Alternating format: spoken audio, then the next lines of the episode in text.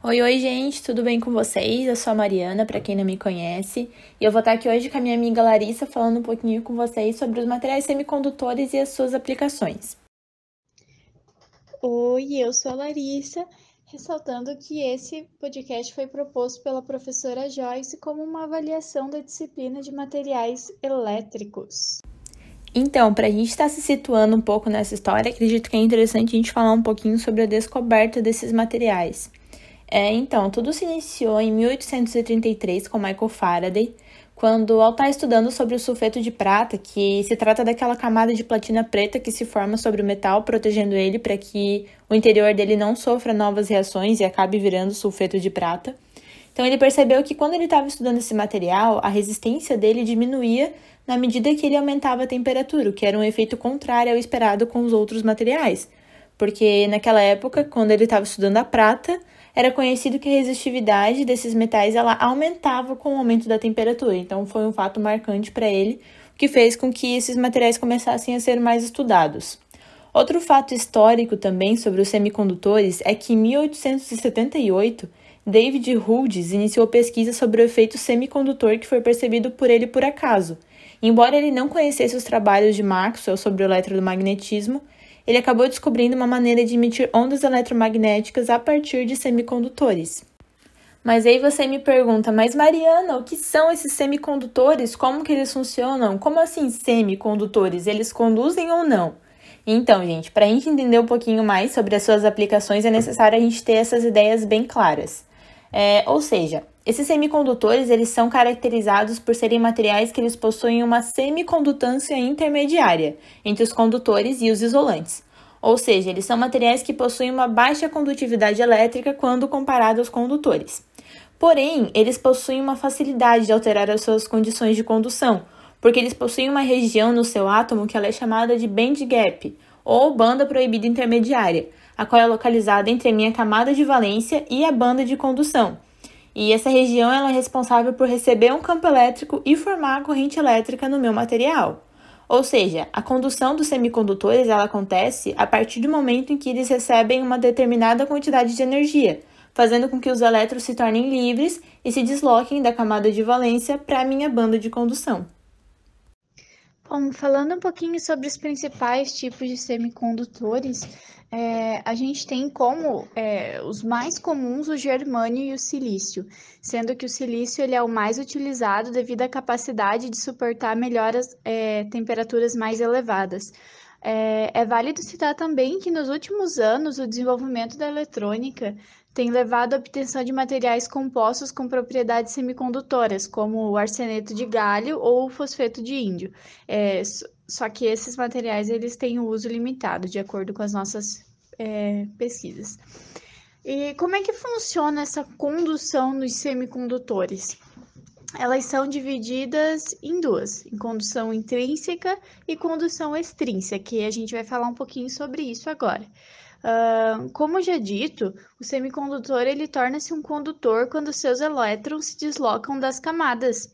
É, e esses, esses materiais eles possuem quatro elétrons na camada de valência e formam ligações covalentes.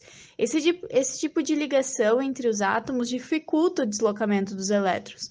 Entretanto, não, ela não é uma ligação muito forte e ela pode ser rompida então com facilidade ao ser fornecida ao material uma quantidade de energia, como calor, luz ou até tensão elétrica. Nessa condição, os elétrons das ligações eles ficam livres e então o material passa a conduzir corrente elétrica. E, e, e esse tipo de condução é chamado de condução intrínseca. Ou seja, repetindo para reforçar, quando eu forneço energia ao material semicondutor para ele passar a conduzir, trata-se de uma condução intrínseca. Uh, entretanto, os semicondutores intrínsecos apresentam uma condutividade muito baixa, o que fez com que fosse procurado métodos para aumentar essa condutividade, levando ao desenvolvimento dos semicondutores extrínsecos, que a gente vai falar um pouquinho mais agora. O princípio básico de um semicondutor extrínseco é adicionar ao material cargas elétricas o suficiente para que haja excesso de cargas negativas. Uh, essas cargas em excesso, elas não vão se emparelhar para formar uma nova ligação. E como consequência disso, haverão elétrons livres ao redor do átomo que se movimentarão com facilidade, é, possibilitando assim a, a condução da corrente elétrica. E esse tipo de condução é chamado de condução extrínseca.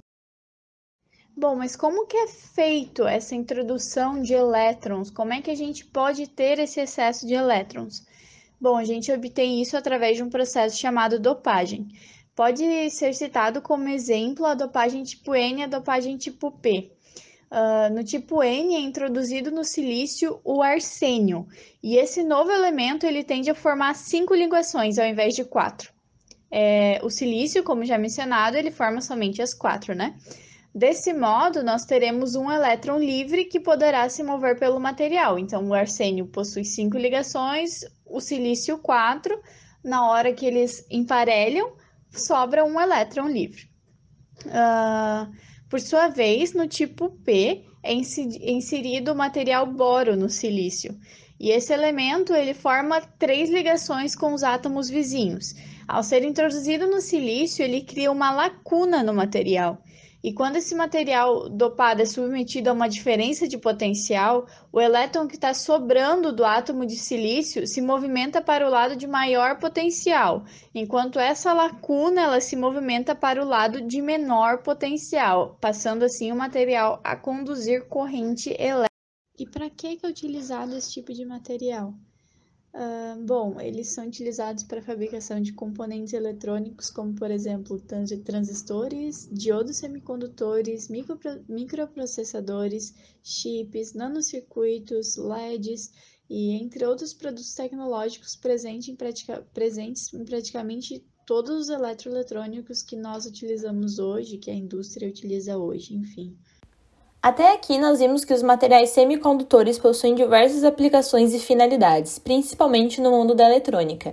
Mas hoje nós vamos focar na aplicação dos sensores ópticos, os quais são sensores que utilizam muitos materiais semicondutores e que possuem seu funcionamento baseado na propagação de luz, e que por conta disso são os queridinhos dos projetistas, pelo fato de não necessitarem de contato mecânico e dessa maneira estarem menos sujeitos ao desgaste.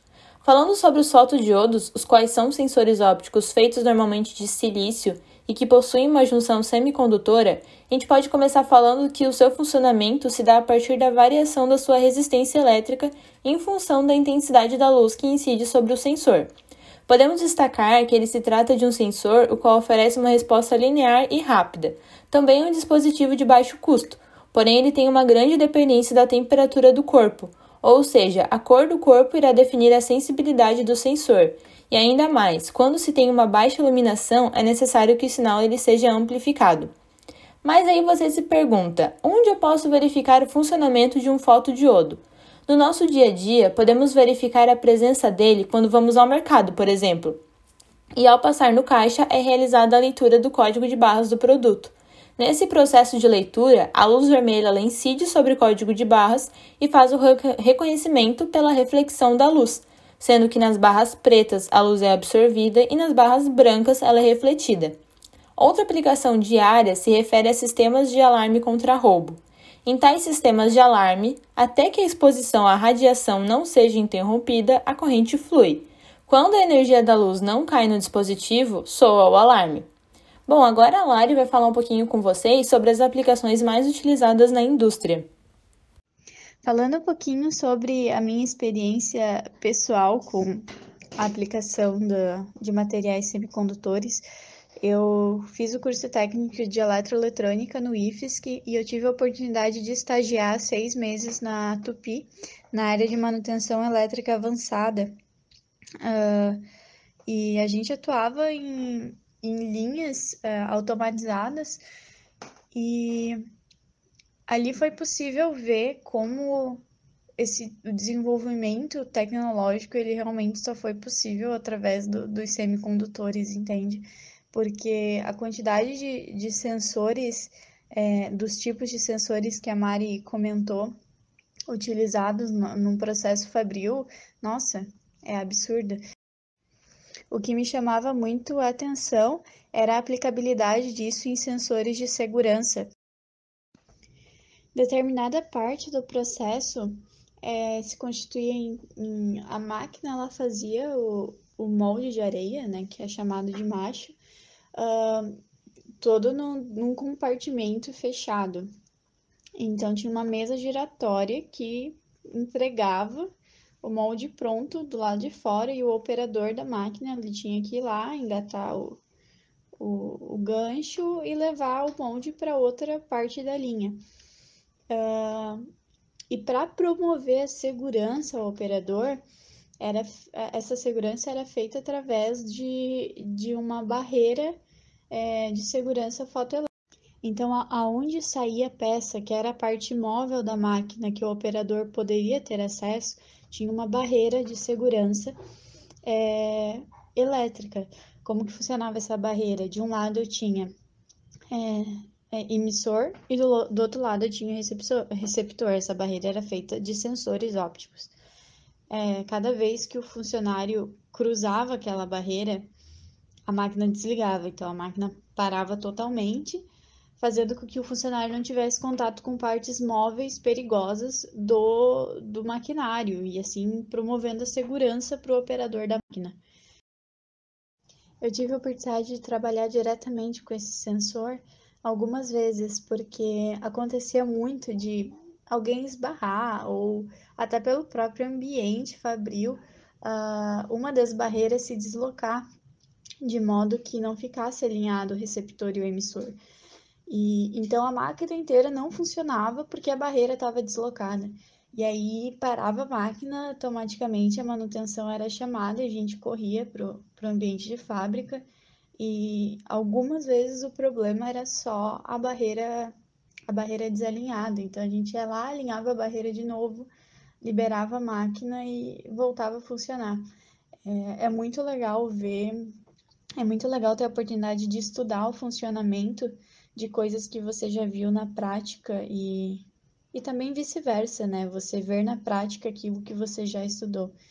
Então, então era isso, o nosso podcast de hoje. Eu espero que tenha sido construtivo para todos, assim como foi para mim e para Mari.